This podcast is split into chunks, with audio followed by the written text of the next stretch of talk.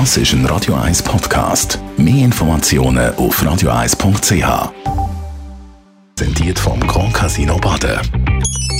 Grand Casino Baden. Baden im Glück. Guten Morgen, Leder Gerber. Guten Morgen miteinander.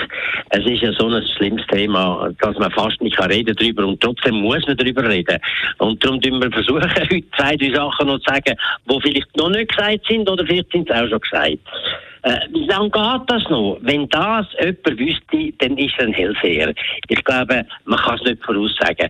Und das ist sehr gegensätzlich. Wenn äh, die Ukrainer sehr erfolgreich sind und die Russen noch können bremsen umso länger geht Aber umso schlimmer sind natürlich auch all die Konsequenzen.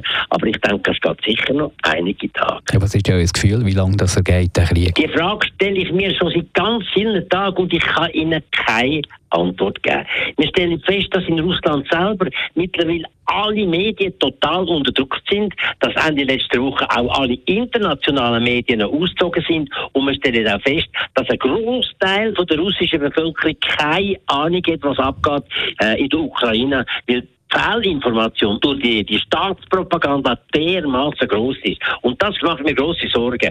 Das wäre sonst immer eine Möglichkeit, ein Gefühl, wenn die Leute das Gefühl haben, so geht es nicht mehr, dann können sie einfach Grenzen setzen und dann können sie auch eine Regierung stürzen. In Russland kenne ich das leider nicht. Also Elmar Ledergerber, alle haben äh, Putin falsch eingeschätzt. Wo hat der Westen im Vorfeld von diesem Konflikt allenfalls Fehler gemacht? Das ist ganz eine schwierige Frage. Die Amerikaner sind ja bis vor kurzem noch äh, unter der Herrschaft von Trump gewesen. Das ist nicht viel besser gewesen als mit dem Putin. Äh, und sie haben da gar nicht viel können machen. Man hat sicher etwas können ganz konsequent aufbauen. Wenn man der Meinung ist, dass der Putin ein Gewaltherrscher ist, unberechenbar und dass es darum geht, die Verteidigungskraft von der Ukraine zu stärken, dann hat man denen die nötigen Mittel können zu geben, um zum Beispiel einen Vorstoß mit Panzerarmee zu unterbinden und auch Mittel geben, die den Angriff in der Luft können unterbinden Das hat man können machen und immer noch sagen, das ist rein defensiv, das ist kein aggressiver Krieg, da müsste sogar ein Land wie die Schweiz können mitmachen.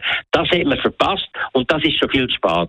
Aber wie die Ukrainer sich wehren gegen die Russen, das ist wirklich etwas, wo mir der größte Respekt abnötigen auch wenn ich sehe, vielleicht ist es gar nicht das Beste für die. Am Schluss geht wegen dem die ganze Infrastruktur kaputt, ein Staat nach der anderen. Das ist etwas von ganz Schlimmes. Der russische Präsident Putin hat auch schon Atomwaffen ins Spiel gebracht in seinen Reden. Wie real ist die Gefahr von so einem Atomkrieg? Ich glaube eigentlich nicht, dass er das ernst meint. Aber mittlerweile ist ihm alles zuzutrauen. Und je nachdem, wie hoch ihm das Wasser steht, wie fest dass er mit dem Rücken zur Wand steht, ist alles möglich. Er wird auf keine Art und Weise können zulassen, dass er da würde verlieren, dass er eine Niederlage einheimst. Und dann wird es ganz verdammt gefährlich. Die Morgenkolumne auf Radio 1. Die Morgenkolumne von Elmar Ledergerber zum Nachlass auf radio1.ch.